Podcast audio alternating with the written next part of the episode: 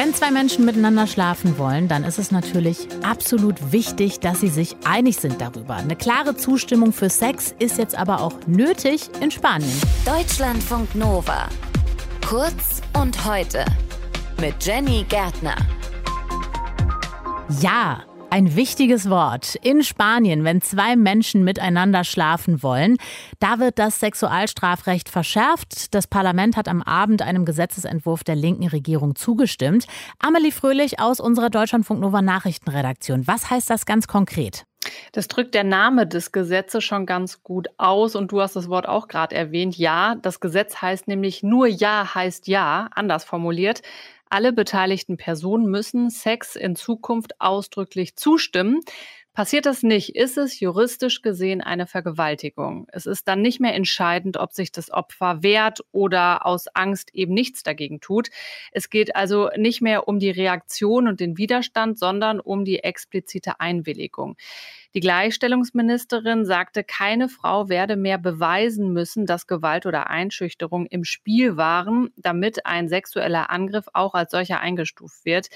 Die Ministerin hat das Gesetz als einen entscheidenden Schritt zur Veränderung der sexuellen Kultur ihres Landes bezeichnet, der, Zitat, Vergewaltigungskultur und dem sexuellen Terror werde ein Ende bereitet. Wie sieht das aber ganz konkret aus? Also muss ich jedes Mal quasi vorher ausdrücklich fragen, so wollen wir miteinander schlafen, wie sieht's aus?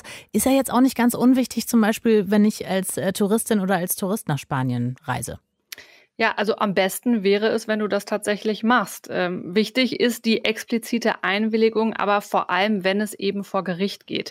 Bisher war es halt so, dass es nicht als Vergewaltigung gewertet wurde. Wenn du dich nicht ausdrücklich gewehrt hast, mit Worten oder eben körperlich, dann war es ein sexueller Missbrauch. Abgeordnete der konservativen Volkspartei und der rechtspopulistischen Fox sehen durch das verschärfte Sexualstrafrecht aber das Prinzip der Unschuldsvermutung gefährdet und sie haben deswegen auch dagegen gestimmt. Die Befürworterinnen und Befürworter halten dem entgegen, dass Täter bisher oft mit milden Strafen davon gekommen sind. Da hatte es in Spanien ja auch ein paar Fälle gegeben, ehrlich gesagt, die für große Aufregung gesorgt haben. Absolut. Es gab in den letzten Jahren in Spanien mehrere Gruppenvergewaltigungen. 2016 zum Beispiel hatte eine Gruppe von fünf jungen Männern eine junge Frau in Pamplona in einen Hauseingang gezerrt, sie da mehrfach vergewaltigt und das Ganze auch noch gefilmt. Und obwohl es diese Aufnahmen gab, sah das zuständige Gericht den Tatbestand der Vergewaltigung als nicht gegeben an. Begründung, es habe weder Schläge noch Drohungen gegeben und das Opfer, das sei passiv geblieben. So steht es im Urteil aus dem Jahr 2018. Die Männer wurden daher nur wegen wiederholtem sexuellen Missbrauch verurteilt und bekamen jeweils neun Jahre Haft. Die Staatsanwaltschaft, die hatte deutlich mehr gefordert und das Urteil hatte dann auch für riesige Empörung in Spanien gesorgt. Tausende Menschen sind da in mehreren Städten auf die Straße gegangen. Was droht denn den Tätern jetzt mit diesem verschärften Gesetz?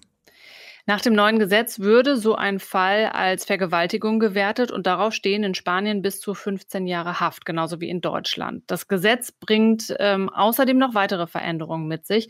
Es verschärft auch die Regeln für Belästigung auf der Straße, erweitert den Sexualunterricht in der Schule und stärkt den Schutz und die Entschädigung der Opfer sexueller Gewalt. Und außerdem werden einschüchternde Komplimente und die Verbreitung von Sexvideos auch unter Strafe gestellt. Spanien verschärft das Sexualstrafrecht. Wenn bei sexuellen Handlungen nicht alle beteiligten Personen ausdrücklich zustimmen, also Ja sagen, wird das in Zukunft als Vergewaltigung bewertet, egal ob das Opfer sich gewehrt hat oder nicht. Infos waren das von Amelie Fröhlich aus unserer Nachrichtenredaktion. Deutschlandfunk Nova. Kurz und heute.